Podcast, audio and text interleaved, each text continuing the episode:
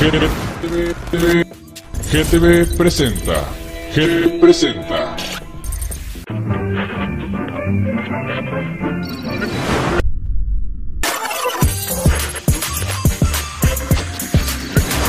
GTV, GTV presenta.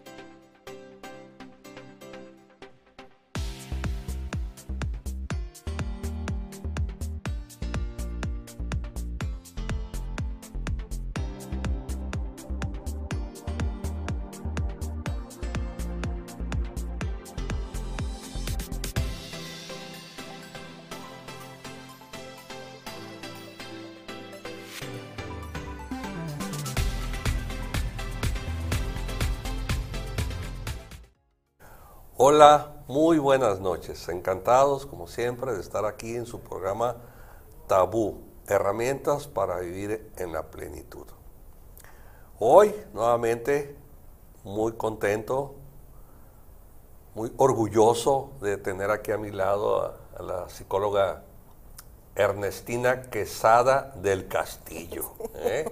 Tiene un apellido así de, de mucha alcurnia, decía mi abuela, ¿no? Sí, sí, sí. Ella es una psicóloga con especialidad en, en niños, eh, doctorante. Ah, Ya soy doctora. Doctora, miren, me alcanzó la doctora, Ya, ya, doctora. también es doctora. Eh, eh, para los que, porque mi secretaria de repente me hace observaciones y me dice, es que usted a veces usa términos que la gente no entiende, ¿no? Entonces, cuando nosotros estudiamos una carrera, primero obtenemos el título de licenciados. ¿verdad? Después podemos hacer un posgrado y, y tener una especialidad, ¿verdad? Que no se considera grado académico. Y luego sigue una maestría. ¿Y tu maestría en qué fue? En educación especial. En educación especial. Y luego, después de la maestría, sigue el doctorado. ¿Y tu doctorado fue? En educación. En educación. Y es Sí, una gran maestra. Y le encanta la docencia. La docencia, así Bueno, es. pues este, este jueves vamos a hablar de un tema que creo que queda muy ad hoc con el tema de tabú. Porque cuando se escucha la palabra sexualidad, inmediatamente se prenden foquitos, ¿no? Y hasta algunas angustias tal Claro. vez, ¿no?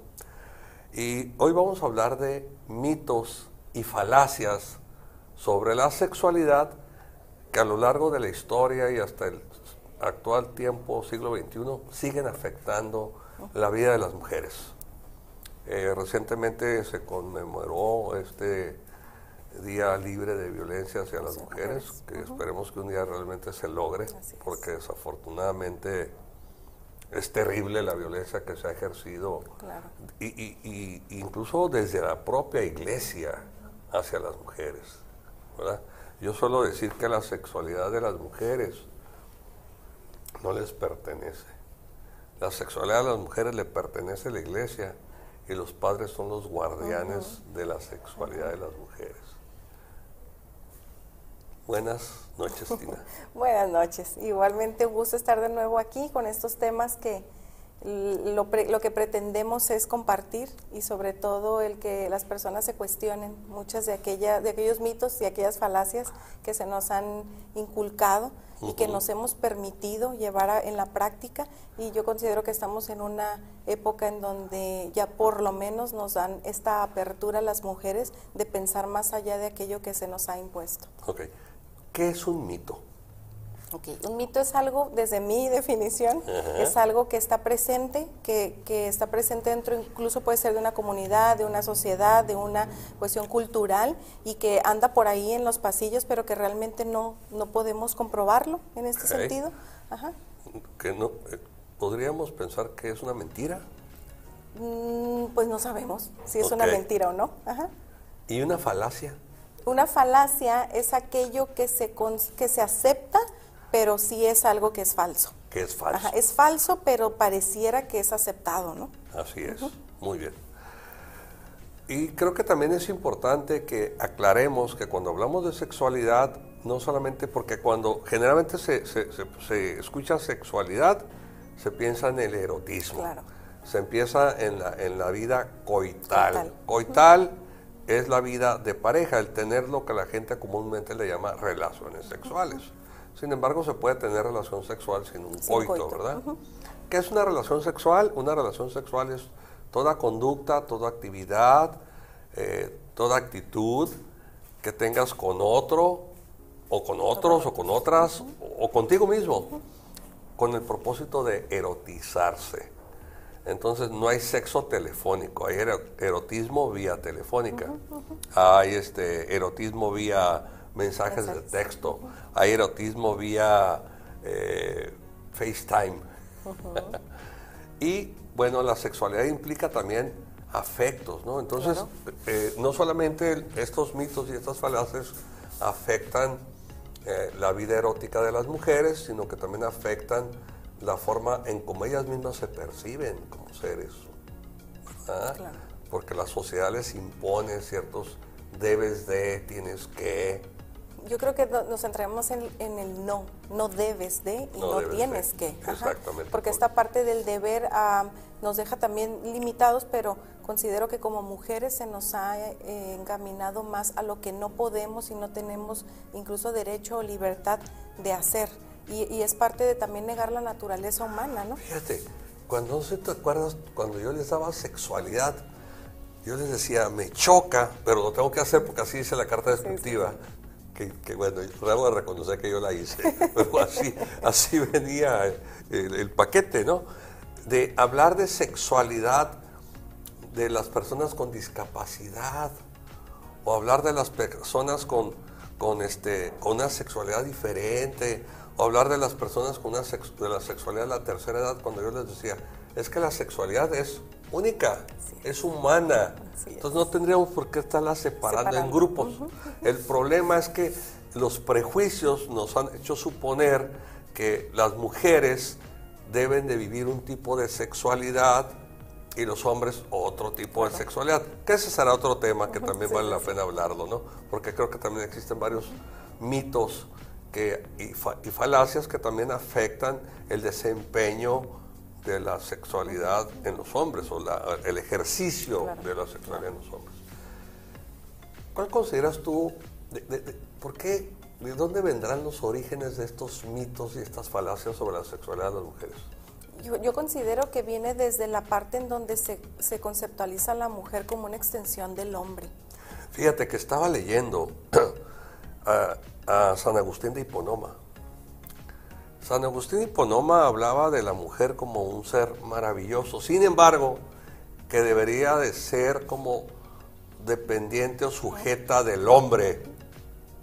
Y ahí ya tenemos violencia. Exacto. Porque estamos hablando de pertenencia, ¿no? De poseer. Hablaba algo así como es para ser poseída por el hombre. ¿no? Claro. Y yo, yo considero que ese es el inicio de esta violencia. Claro, y después, eh, eh, digo, no vamos a ju- juzgar a San Agustín de Hiponoma, finalmente es un santo, ¿no? Y, y los que no duden de lo que decimos, pues pueden buscarlo, ¿verdad? Afortunadamente ahora tenemos ahí a San Google que Sí, nos sí, sí. resuelve todas las dudas. ¿Por qué, fíjate, se celebra el Día de las Brujas y no el Día de los Brujos? ¿Te Porque no hay, no hay brujos. No hay brujos. No hay brujos, solo brujas. Ah, ¿y de dónde surge esto? Fíjate, resulta que cuando aparece el cristianismo y el cristianismo se vuelve como la religión oficial, se empieza a perseguir a todo aquello que no es cristiano. Primero los cristianos fueron perseguidos, pero ya cuando los cristianos logran ser la, la religión oficial, empiezan a perseguir a todos los paganos. Y paganos eran todos aquellos que no eran cristianos, incluidos los judíos. Y se crea un- una, institución que es la Santa Inquisición. Y la Santa Inquisición tenía como propósito convertir a los paganos en cristianos y aquellos que no se fueran, que no fueran convertidos, pues eran castigados por, por la Santa Inquisición. Eh, voy a hacer un pequeño paréntesis porque eh, quiero invitarlos este, este próximo 8 de diciembre, Tina, vamos a tener una cena maridaje eh, de un vino que la gente no conoce, pero que es un vino muy rico, que se llama Lunas de Octubre. ¿sí? Son cuatro uvas, es una que es Cabernet, un Nebbiolo, un Nebbiolo con Cabernet, que es mi favorito, y tenemos un eh, tempranillo con siraca. Es una cena de cuatro tiempos. Eh, el restaurante Ochuna es un, es un restaurante muy familiar, muy bonito, este, no es ostentoso. Ostentoso es que está muy nice, te cobra un chorro y la comida, la verdad, no vale la pena. Sí. Aquí lo que te comas vale la pena. Y el vino les aseguro que va a valer la pena. ¿sí? Si tienen oportunidad, dense una vuelta. Próximo 8 de diciembre, de 4 a 8 de la noche. De 4 a 5 y media va a estar Mauricio, Mauricio Ruiz, va a amenizar esa parte. Y a partir de las 5 y media vamos a tener mariachi. Excelente. ¿Eh? Excelente. Todo por 990 pesos por persona. Un maridaje de cuatro, eh, eh, ¿cómo se llama? Cuatro tiempos. Una costilla deliciosa, la mejor costilla que me he comido en Baja California, porque pues también hay que reconocer que hay otros estados que también tienen Sí, ricas costillas. Es una costilla de res, muy rica. Premium, sabrosísima, un pulpo, ¿sí? Un tiramisú, y, y cada uno acompañado de un vino adecuado, lo que consideramos que es lo que se lleva mejor con ese platillo.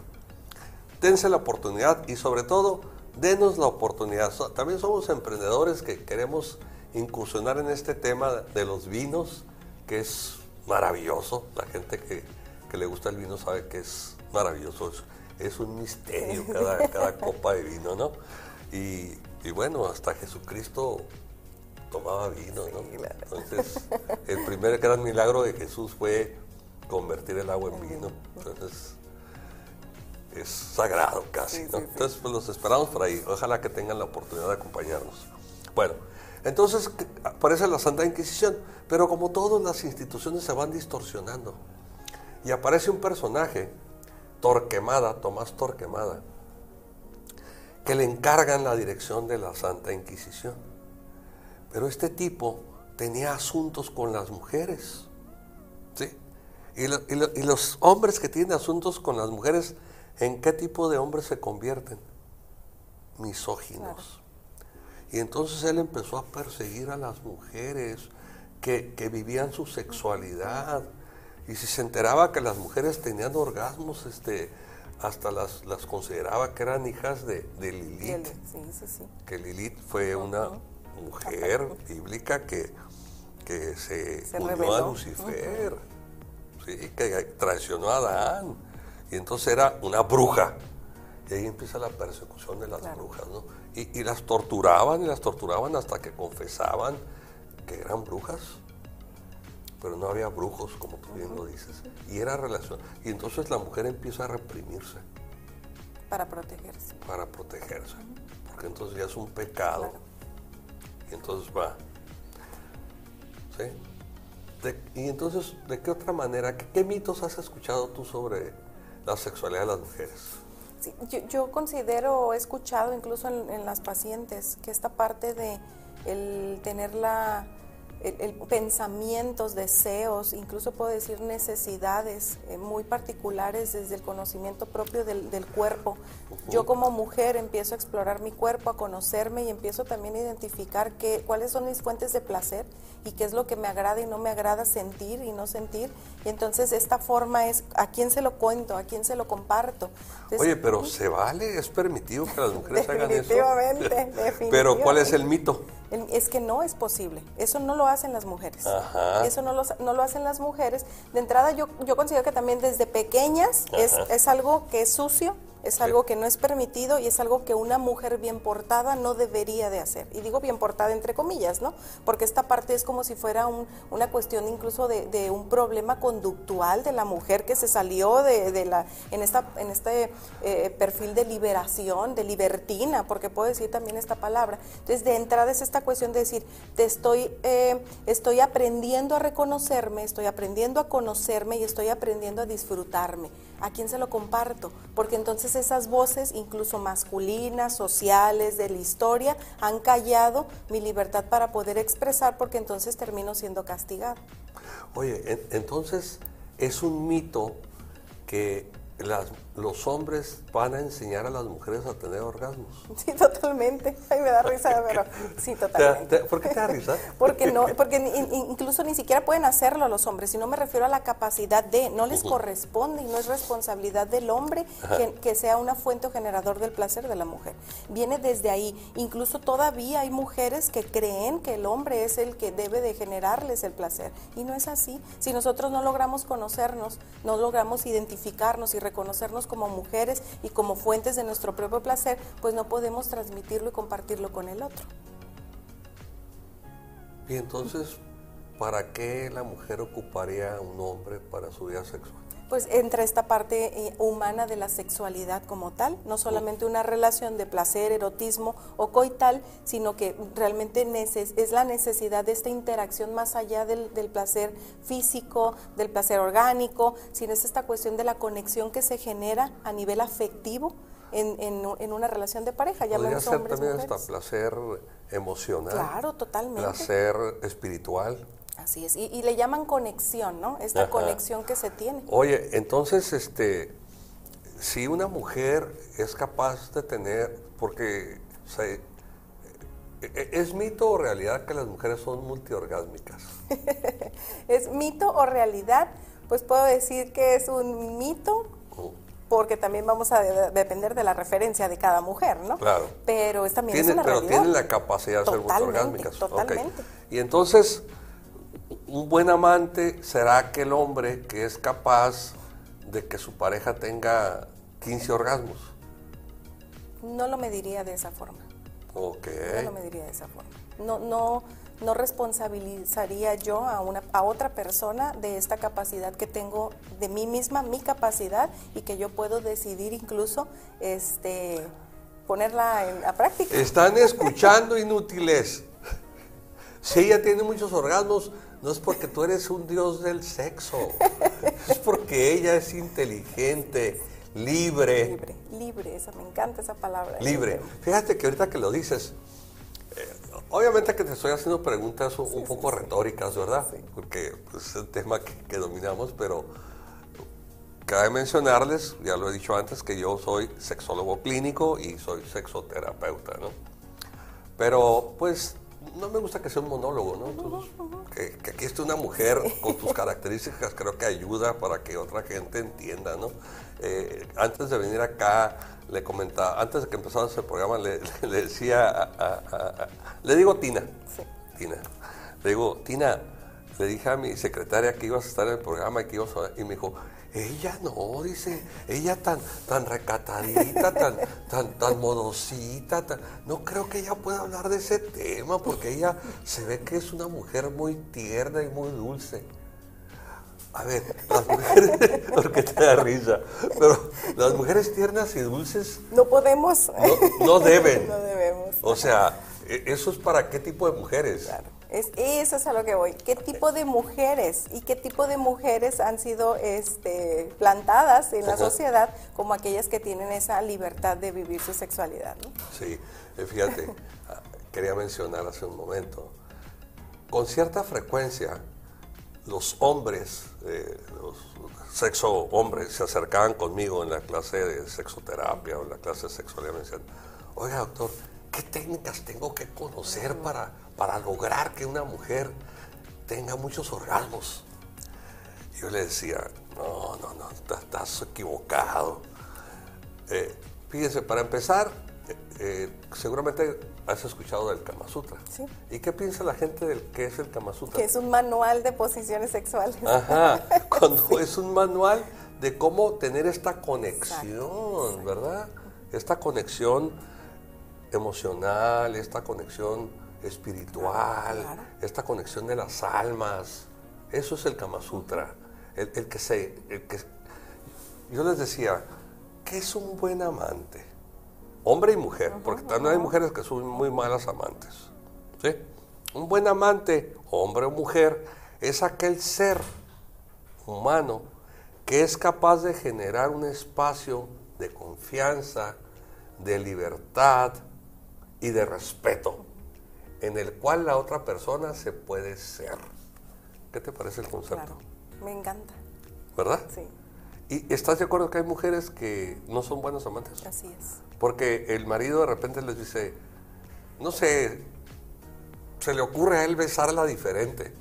Y entonces, ¿quién te enseñó? ¿A quién besaste eso así? Y pues, puta, Sí, y, apar- ah, y este tipo de propuestas incluso, a lo mejor no de manera explícita en la comunicación verbal, pero sí esta, esta propuesta de hacer eh, cosas distintas y que, y que cualquiera de los dos miembros de la pareja puede tener la, la, la parte inicial, pues es juzgada y se cuestiona, y se, qué raro anda, ¿no? Qué rara anda. Este, y entonces empieza la persona a tener justamente este atentado a la confianza hacia la otra persona cuando no nos damos ni siquiera el tiempo de poder abrir ese canal de comunicación por, y, y- y escuchar sobre todo la petición que hay detrás de estos tipos de propuestas y de cambios en la interacción. a ver, te estoy escuchando que las mujeres tienen el derecho a pedir cómo ser tocadas. Claro, Tienen el derecho a pedir qué posición quieren. así es. Tienen el derecho a, a- a cómo quieren que se lo hagan. Totalmente. ¿Y por qué no lo hacen? por el miedo de ser juzgadas. Y más específicamente la mujer. La mujer porque el hombre entre más repertorio tenga en su práctica sexual, ¿no? Ajá. En esta parte, pues puede ser considerado como un experto, como alguien que ha tenido sumamente experiencias que lo ha llevado a tener toda una cajita, un- una cajita de, de este de maravillas, ¿no? Pero la mujer no, la mujer se le cuestiona y entonces también empiezan a preguntar, bueno, ¿cuántas parejas sexuales ha tenido esta mujer para tener este conocimiento, esta amplitud, esta apertura y esta igualmente esta cajita, este cofrecito del tesoro? Pero entonces esta parte de cuestionar el miedo yo considero que es una barrera muy importante en este tipo de, de conductas porque el miedo a ser juzgadas es lo que muchas veces nos puede detener a expresarnos con libertad. Y, puede ser incluso tal vez hasta un miedo inconsciente, ¿no? Sí, sí, sí. Y, un miedo que, lo que comentaba al inicio, ¿no? El que no nos hemos cuestionado.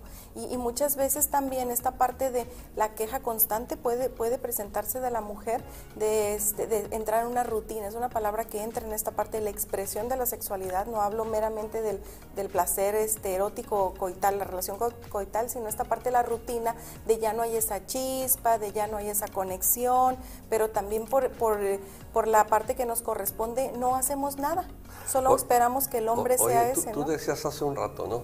Si un hombre eh, tiene mucha experiencia y es muy propositivo, pues escucho que, que dices que es un gurú de la sexualidad. Eso se cree, que, eso se ¡Ay!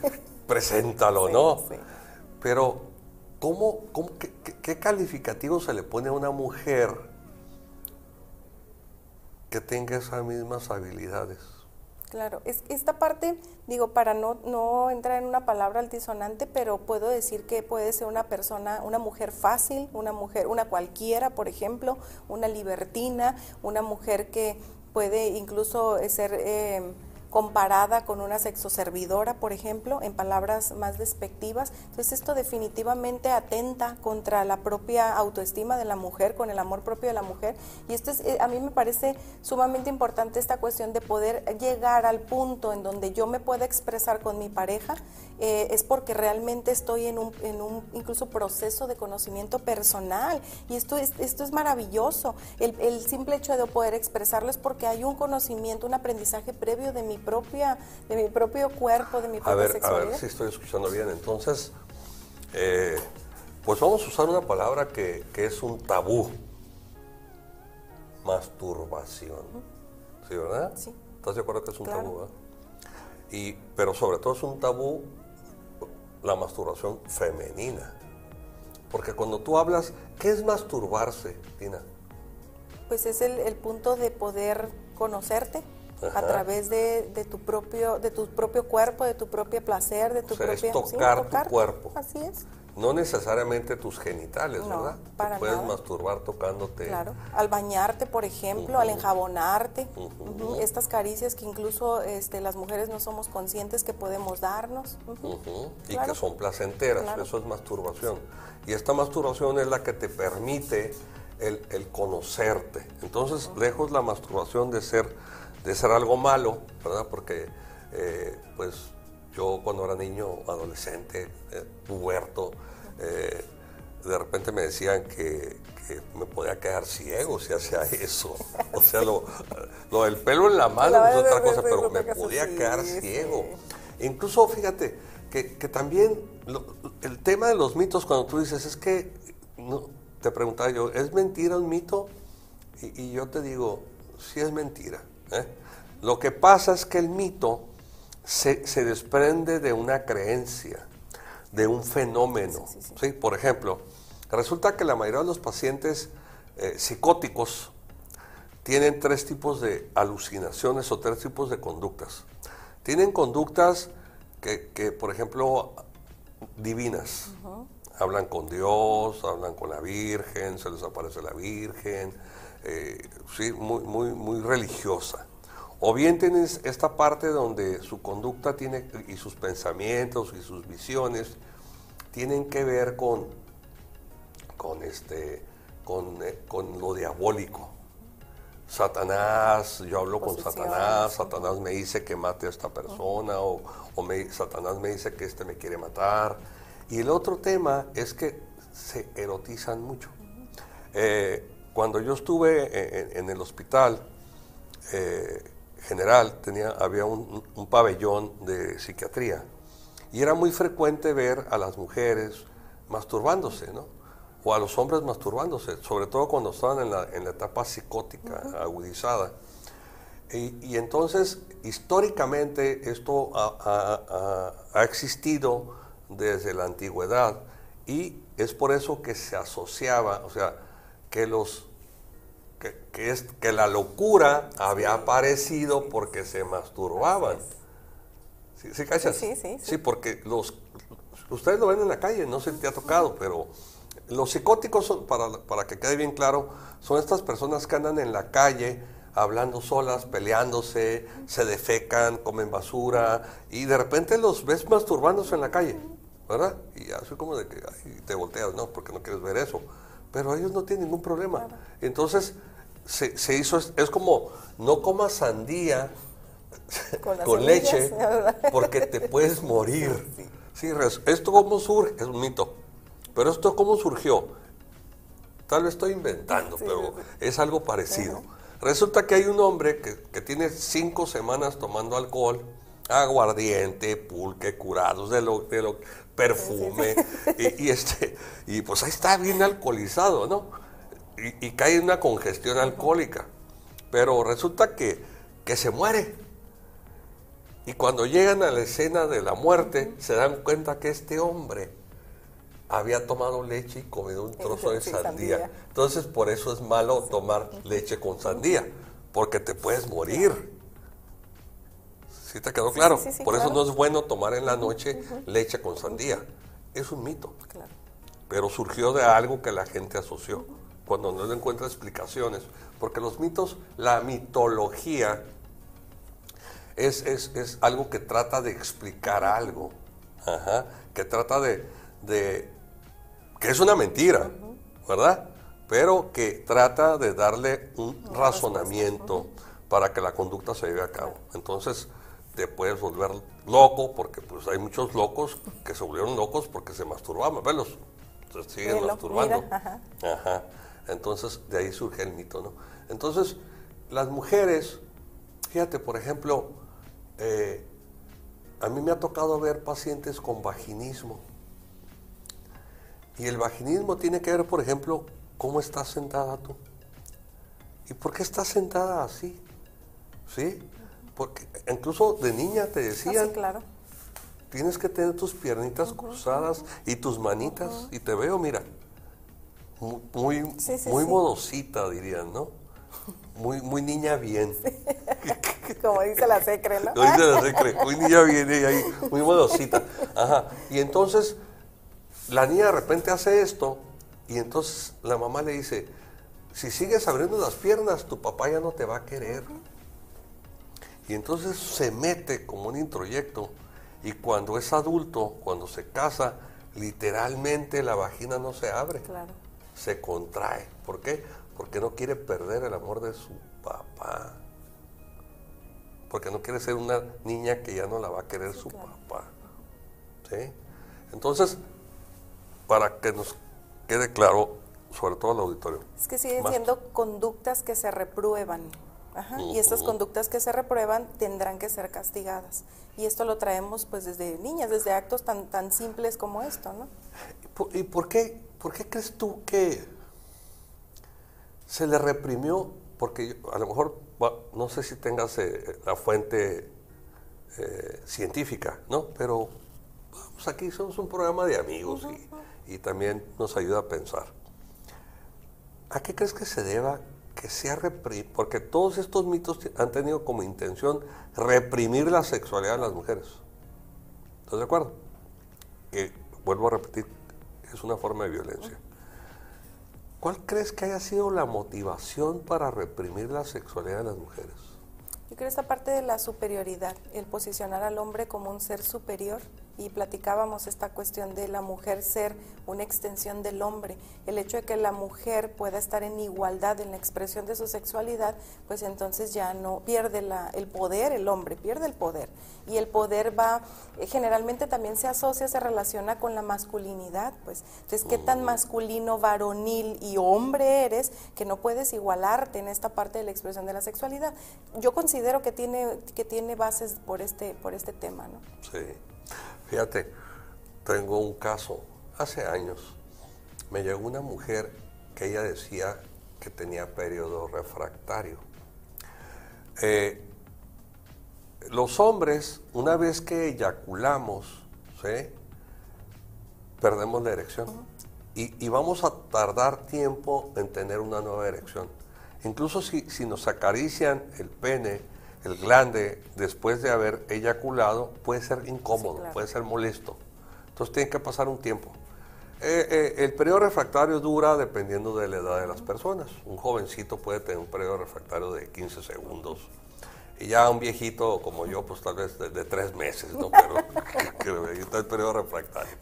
Y entonces ella, ella decía que ella tenía periodo refractario. Y las mujeres no tienen periodo refractario. Entonces yo, pues ya sabes, uno que es chismosito, ¿verdad? Sí. Y Dice mi hija, oye papi, tú, tú, tú trabajas de chismosito, porque ahí estás como, a ver, cuéntame. No, no, no, no se trata de ser chismosito, sino ayudar que la persona identifique de dónde le llegó eso. Porque, a ver, ¿de dónde sacaste, que eres, eh, que tienes periodo refractario? Y entonces me empiezo a hacerle una historia de, de su vida sexual. Ella se casa siendo, siendo virgen, ¿sí? Siendo virgen, eh, el primer hombre con el que ella tiene relaciones sexuales es con su esposo. Entonces ella, un día, eh, se casa con un médico, ¿sí? Y, y lo interesante es que ella es médico también, pero ella es jerárquica, e- ella era interna y el médico era residente. O sea, No hay Uf, comparación. No hay comparación. No. Es como tres niveles Claro. arriba. Es como soldado raso y general. Entonces, pues, uh, y, y- y literalmente así ven a los residentes, como que dicen que los residentes no, no, no pisan el, el- el- eh, eh, levitan, levitan. Bueno, y entonces esta mujer le dice a su, le pregunta a su esposo, fulanito, ¿qué son los multiorgasmos? Y el médico esposo, en jerarquía muy para arriba de ella, le, le contesta, creí que me había casado con una mujer honorable, no con una prostituta. Así es. Se acabó. Periodo refractario. Qué tremendo, ¿no? Sí, claro. Y eso es esto que tú dices. Claro. Y de hecho, ahorita que comentaba esta parte, ¿no? De- del punto de la valoración que se le da a la virginidad, que esto es bien, bien importante. Anteriormente, eh, esta cuestión de haberte Radical. Sigue vigente el que si una mujer comete adulterio, es castigada a ser asesinada, porque esa es la palabra, a pedradas en una plaza pública. ¿Y qué hacen con el hombre? Ah, pues lo regañan. Claro. No andes haciendo eso. Está mal. Pero a la mujer la matan. Qué terrible, ¿no? Sí. Y todavía ocurre, ocurre aquí en la sociedad. Puede llegar un punto en donde la, la violencia se ejerce como tal y son cuestiones que, que, se, que se piensan en relación a la conducta de, de libertad que puede tener la mujer. Así es. Yo creo que este programa creo que es una invitación a todos los hombres que lo estén escuchando. Somos hechos a imagen y semejanza de Dios, los dos, ¿eh? los hombres y las mujeres. Porque, pues, ¿quién dice que Dios es hombre? Porque a lo mejor no se refiere a la parte física, ¿no? Sino se refiere a la parte de los derechos. Porque la, la equidad no busca que, que las mujeres sean igual de fuertes que los hombres. Siempre va a haber diferencias, Sí, sí, ¿verdad? sí, definitivamente. Sino la equidad precisamente es esto, ¿no? El, el, si tú tienes derecho a pedir, yo también tengo derecho a pedir. Si tú tienes derecho a aprender, yo también tengo derecho a aprender. Si tú tienes derecho a experimentar, yo también tengo derecho a experimentar. Y no tiene por qué haber una sexualidad para Ah, los hombres claro. y una sexualidad para las mujeres, sino que no sé si en, en tu formación como, como psicóloga o en tu maestría de educación, porque eh, espero que te hayas visto también algo de sexualidad. Los niños dan, por ejemplo, que son hipersexuados, ¿no? Eh, se haya hablado o, hay- o- o haya un libro sobre sexualidad femenina y sexualidad masculina. Y, y te voy a decir algo, sí hay libros así, pero que lo que hacen es que reafirman. Por ejemplo, es- es- este, este libro que las, las mujeres son de Venus y los, hombres, son de, Marte. ¿Qué piensas de eso? No, dilo. Ah, Pues es una tontería. Yo lo voy a decir Sí, por ti. sí. ¿Me das permiso? Sí, claro. Es una estupidez. Es una tontería. Es una estupidez. ¿Sí? La- las mujeres son humanas y los, hombres, hombres son somos humanos. humanos. Entonces, ¿cuál es la diferencia? Pues los genitales, pero yo me pregunto, si a una mujer le cortan la pierna, ¿ya no es mujer? Es pregunta. No, pues claro que sigue Y si a siendo una mujer le amputan los senos, ya no sigue es siendo mujer. mujer. Entonces, ¿por qué le damos tanto peso a los genitales, no? ¿Por qué le damos tanto peso a la integridad? Fíjate que hay, hay, hay, hay- hay- tiene, hay una razón histórica. ¿eh? Resulta que en un principio el hombre era nómada, ¿sí? es decir, andaba de un lugar a otro, no, no tenía propiedades, eh, se comía lo que encontraba por- y, y- y- y lo que había era de los que se lo encontraban. Pero cuando aparece la primera me- civilización, que es Mesopotamia, el hombre descubre la agricultura, ¿sí? Y eso le cambia la vida, porque al descubrir la agricultura empieza también la domesticación de los animales, y entonces ya tiene tiempo para pensar y observar y empieza a crear sus mitos, ¿sí? Ah, es que la luna hace que salgan las mazorcas más fuertes, es que esto hace que pase esto, y empieza a crear todo aquello que no se puede explicar, empieza a crear deidades, es decir, dioses, dioses. Pero también van apareciendo otros conceptos. Por ejemplo, el hombre no conocía lo que era la propiedad privada. Y cuando se hace, cuando se civiliza, pues ya tiene la propiedad privada. Esto es mío. De aquí para acá es mío. Sí, de aquí para, y de aquí, y no me meto con lo tuyo, porque si no, come- y empiezan a aparecer reglas de convivencia. Pero luego surge otro término, herencia. ¿Sí? Y entonces resulta que, no sé si tú tengas presente esto, que todavía en un alto porcentaje de la población mundial, la paternidad es un acto de fe. La paternidad, no la maternidad. O sea, el bebé que tú llevas ahí, ¿por qué te ríes? ya me amolé.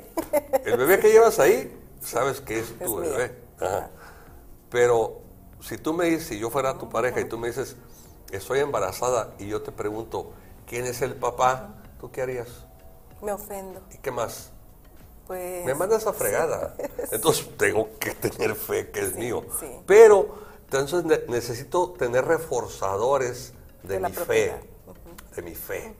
Y para eso te empiezo a exigir virginidad. Claro. Porque ¿quién me dice que cuando ¿Quién me, me caso contigo, tú ya vienes embarazada? Y entonces también de ahí empieza a exigirse la virginidad. Y después, ¿quién me dice que no me pusiste el cuerno? ¿Sí? Y entonces, para disminuir la posibilidad de que me pongas el cuerno, pues el día que te descubra te voy a castigar severamente hasta matarte. ¿Ves cómo este rollo de la sexualidad sobre las mujeres tiene orígenes económicos, de dominio, de poder, como tú dices? Claro, ¿sí? de propiedad. de propiedad. Creo que tenemos, y, y suena muy romántico, soy tuya.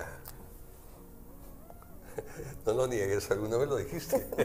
Yo creo que te- tendré que ver muchos, hace muchos años, yo Pero, creo. no, pues es una chamaquita, tiene 20 años, o sea, hace como 3 años lo andaba diciendo en la, por ahí, soy tuya. En la prepa. Entonces, no, no digas eso, di, No. me encanta estar contigo. ¿Sí? O que tú le digas, es que soy tuyo. Fíjate, hay una frase tan violenta que nadie se imagina que es violenta. Tú eres mi todo. ¿Sí?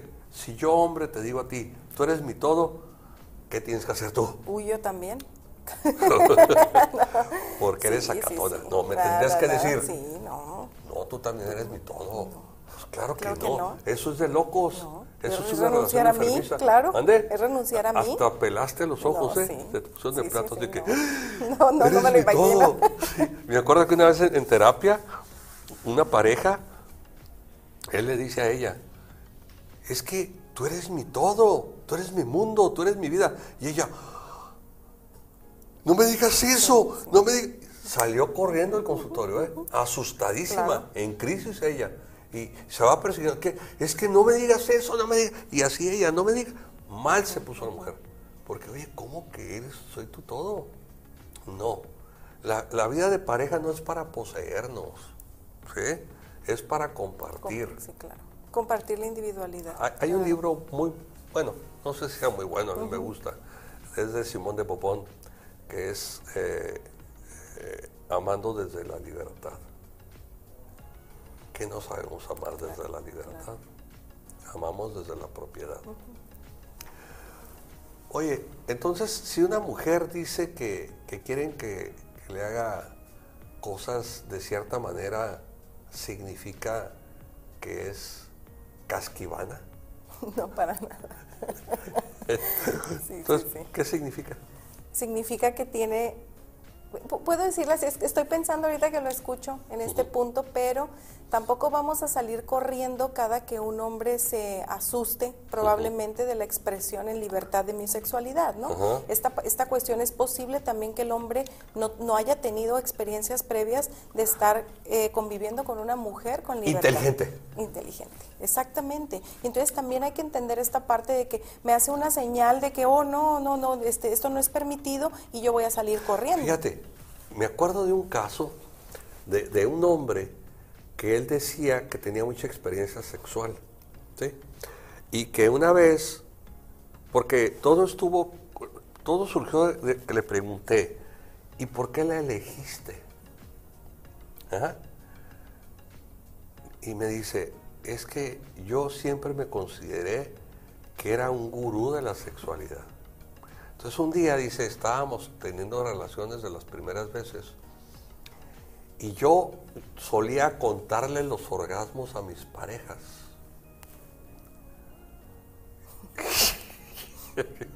Yo, dije- yo dije, no, si, No, sí, si sí, eres un gurú, eres un experto, tienes la cajita mágica.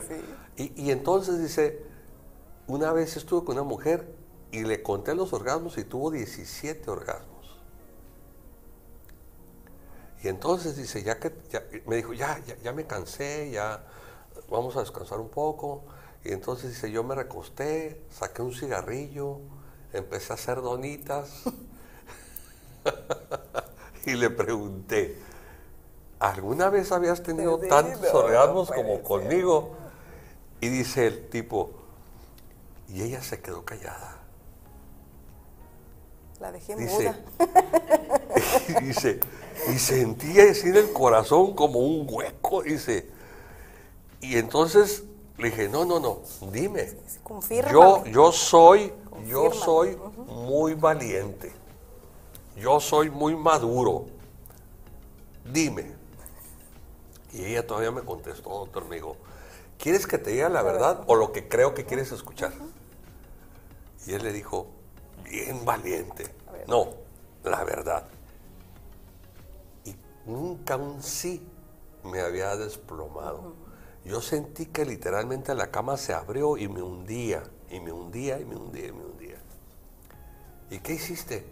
Pues cuando llegué hasta el fondo del abismo emocional, dice, dije yo, qué gran mujer tengo conmigo. Con esta quiero pasar el resto de mi vida. Y le dije, ¿por qué? Porque dije, esta no va a ser una mujer que me dé lisonjas. Esta es una mujer que me va a ayudar a crecer, que me va a decir mis verdades, ¿no? Porque algo muy común en las mujeres es que luego dicen, oye, qué grandote lo tienes, nunca había visto uno tan grande. Pero Sí, sí. miento, No, para nada. y porque qué, qué vergonzoso, Qué qué, vergonzoso. qué conductas tan vergonzosas tenemos los hombres.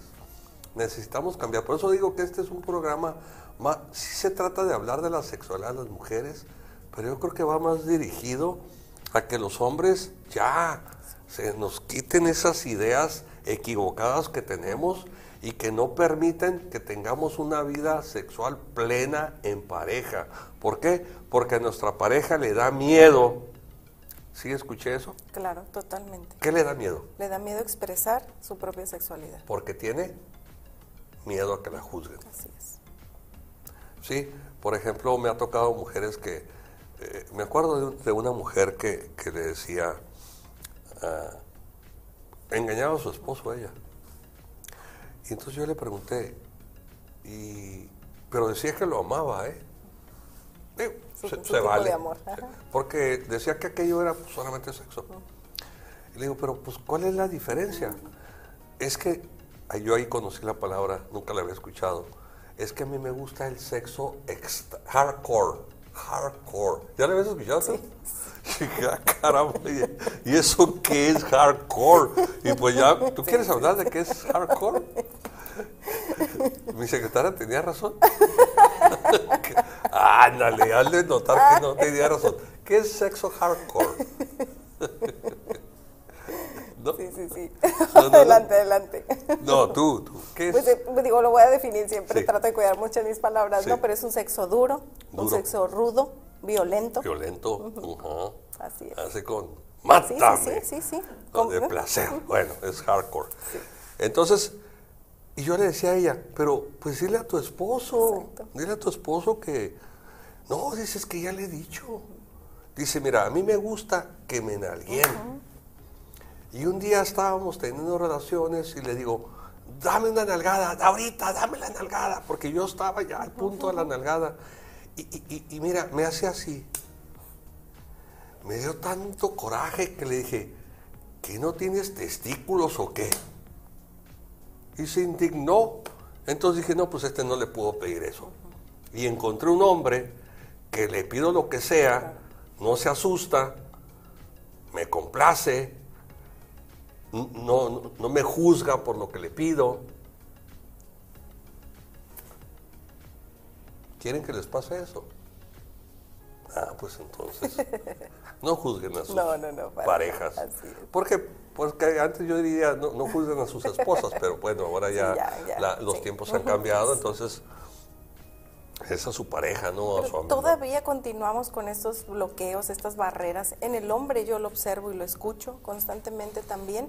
Y es esta invitación, como, como bien menciona, ¿no? El, el tener esta apertura de aprender a escuchar, aprender a recibir, porque también para poder pedir necesitamos aprender a recibir y recibir es esta cuestión de darle el valor y la importancia y este, esta palabra de la igualdad en condiciones de que la mujer también tiene ese derecho y, puede hacerlo, ¿no? Y decía hace ratito, no vamos a salir corriendo en la primer susto que dé nuestra pareja, pero en esta parte creo que la cuando cuando usted decía o compartía que los alumnos se acercaban a decir cuál es, ¿no? La, receta mágica de las técnicas, pues es la comunicación. Yo considero que la respuesta es la Pero, por ejemplo, fíjate, yo, yo les decía, algún tiempo di una materia, no sé si te la di a ti, creo que sí, se llamaba técnica de la entrevista. Sí, sí, sí. Sí te la di, Y les hablaba del matalenguas. El, el matalenguas es, los terapeutas tenemos que ser como personas con una conducta muy equilibrada, ¿verdad? Y cuidar mucho nuestro lenguaje. Claro por ejemplo, eh, un matalenguas es, por ejemplo, no, fíjese doctor, que cuando yo estaba chico, pues mi hermana y yo nos tocábamos. No, pues ya no te dice nada. Ese es el matalenguas, ¿no? Entonces, a veces tu pareja te pide algo y tú pelas los ojos. Ay, canijo, ya se enojó. O ya, ¿qué, está pensando de mí? Por eso decía, ¿Qué es un buen amante? Es un ser humano que es capaz de generar un espacio de confianza, de libertad y de respeto. ¿Y qué respeto? Muchas formas, pero creo que algo que olvidamos con frecuencia de respeto es el tener consciente que si yo tengo derecho a llegar al matrimonio con experiencia, ella también tiene ese, mismo derecho. Que si yo tengo derecho a tener fantasías sexuales, mi pareja también, tiene derecho a tener fantasías sexuales. Y eso no la convierte eh, en una cualquiera. ¿sí? Me acuerdo en, mis clases, no, sé si, en qué momento, porque tomé muchas clases de sexualidad, decía el maestro, a ver, cuando ustedes piensan en un aventurero, qué les viene a la cabeza? Y decíamos, ¿no? En el grupo, Indiana Jones. Y si piensan en aventurera, ¿qué les viene a la cabeza? Niurka. Sí, una cabaretera. Una cabaretera. ¿Verdad? Entonces, digo, qué padre que ahora, por ejemplo, y, tú lo practicas, ¿no? Eh, eh, o lo practicas en algún momento, el senderismo. Porque es busca de aventuras, ¿verdad? Ir por rampas, ir por caminos inhóspitos y, y, bueno, no es, nada, no es nada solamente de los hombres, pues. Porque mi mujer muy atinadamente siempre me dice, sí, tú, tú tienes la fuerza bruta, pero muy bruta, ¿eh? y no la tienes en tus brazos, la tienes en la cabeza. Entonces, por favor, eliminemos esa fuerza bruta, porque de lo contrario vamos a tener una vida muy raquítica. Muy pobre muy pobre, muy aburrida. Muy aburrida, claro. Ajá. Y luego, pues por eso empiezan por ahí a buscar experiencias, ¿no? Y, y, y, y aguas, ¿eh? Las experiencias las pueden, tienen derecho a buscarlas los hombres. Pero también las mujeres. No, no te escucharon. los hombres y también las mujeres. Y también nosotras las mujeres. Claro. Ajá. Entonces, por ejemplo, cuando llegan conmigo hombres que, se quejan de que fueron víctimas de un acto de infidelidad, yo les digo, es que aquí hay corresponsabilidad. ¿Qué hiciste para que no volteara a otra parte? Fíjate que eh, el lunes tuve la fortuna de comer con una congregación que se llama Oblatos de María. Oblato tiene dos connotaciones. Una oblato es como ofrecimiento a la Virgen María, son, son católicos. Este, o bien hay una, hay una definición francesa que oblato es, es este, jesuita del campo. O sea, ellos son servidores. Los oblatos de María eh, se consagran al, a los débiles, a, a rescatar a la gente débil. Y tuve la fortuna de comer con ellos. Y está un sacerdote, él es originario de Washington, pero es un sacerdote católico. sí pertenece a la Iglesia Católica. Y hablábamos del matrimonio religioso. Y, decía, hay algo que yo me cuestiono. ¿Tú qué piensas? Me pregunta, ¿no? ¿Qué- qué- ¿Cuál es, qué se cuestiona, padre? La iglesia dice que el matrimonio es hasta que la muerte los separe. Sí. ¿Cuál muerte? Ándale. Y yo, ¿cuál muerte? Sí, porque, hay, porque muchas cosas se pueden morir en un matrimonio. Qué interesante. Ándale. ¿Y, y qué es lo que más se... por- ¿Por qué las, se dan los divorcios? ¿Qué se muere en los divorcios? El amor. El amor. Porque tenemos la falsa creencia que el amor es infinito, Y va a permanecer inmóvil. pero no. No. Y se puede morir. Claro. Y si bien es cierto que, que el erotismo no es igual a amor, el erotismo es un elemento Es importante claro. que hay- son vitaminas para el amor. Y entonces si tienes una vida raquítica o tú dijiste pobre, ¿verdad? Pobre, pues ¿cuántas vitaminas le estás poniendo al amor? Oye, la- los hombres tienen que iniciar el acto erótico. No siempre. Pueden hacerlo, pero también podemos las mujeres. ¿Y por qué no lo hacen las mujeres? Por lo mismo, por el juicio. Es por el juicio, Porque tienen miedo a ser juzgadas. totalmente. ¿Y qué pasa cuando los hombres les dicen, oye, pues yo tengo ganas de que tú hagas algo? Sí, pero yo soy mujer. Te toca. Entonces las mujeres también tienen que hacer algunos sí, cambios, ¿verdad? sí, tienen que, romper paradigmas. Claro, y estar esperando que el hombre haga todo, tampoco esto es sano. No es sano. Y no, No, nos ¿verdad? lleva al crecimiento en la relación. Oye, ¿será cierto que, que- que los hombres siempre estamos pensando en el sexo? No, no es cierto. Lo dice una mujer, No es cierto. no lo digo yo, No es lo dice una mujer.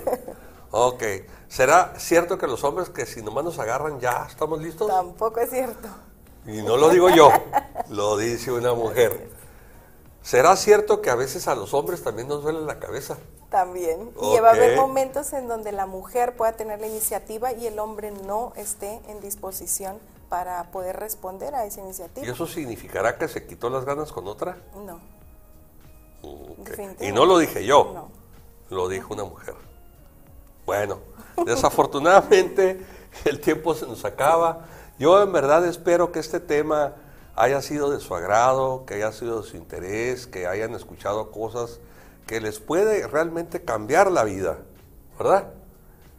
Y bueno, la recomendación de siempre, como decía el tremendo Juan Luis Curiel, si les gustó el programa, compártanlo con sus amistades, denos like, háganos comentarios. Esto es muy importante para nosotros. Si quieren que se mantengan este tipo de programas, no es suficiente que los vean, también es importante que nos manden comentarios, que porque luego solamente lo comparten, no, com- claro, comenten algo. también. Sí, Ajá, claro, y- y- claro. ¿por qué? Porque pues nos, nos dice que lo estamos haciendo bien. Y si lo hacemos bien, eso garantiza que podamos seguir compartiendo con ustedes. Que yo pueda tener con mucha frecuencia aquí a, a la psicóloga Ernestina Quesada del Castillo. y, y podamos compartir con ustedes. Eh, nos vemos el próximo jueves en punto de las 8. Eh, hablaremos, eh, no estará Ernestina con nosotros, va a estar otra, otra psicóloga. Vamos a hablar de los beneficios, beneficios, ¿sí? Y, y- y deficiencias del TDA en los adultos. Interesante. Ajá, porque parece que tiene sus ventajas. Sí, sí, Ven- sí. El, tema es ventajas y desventajas del trastorno de déficit de atención en los adultos. Aquí los esperamos. Excelente. Muchas gracias. Muy bien.